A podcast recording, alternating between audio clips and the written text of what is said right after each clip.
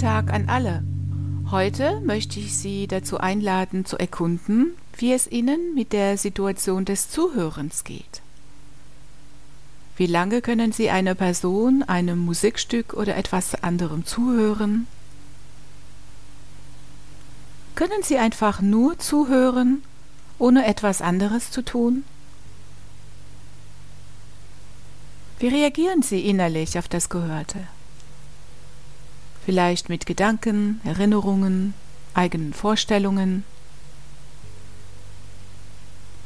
Achten Sie beim Zuhören darauf, wie Sie eben nicht mehr zuhören und was Ihre Aufmerksamkeit möglicherweise entführt hat. Vielleicht fangen Sie an, über etwas anderes nachzudenken durch eine automatische Assoziation mit dem Thema oder sie führen innerlich eine Diskussion mit Bewertungen und Argumenten über das Gehörte oder überlegen sich, was sie antworten werden. Oder sind sie vielleicht ganz ruhig und können das Gehörte wirken lassen?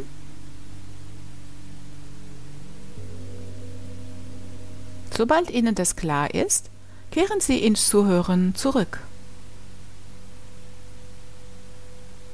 Genau zuhören zu können, spart Zeit für Missverständnisse und unnötige Arbeiten.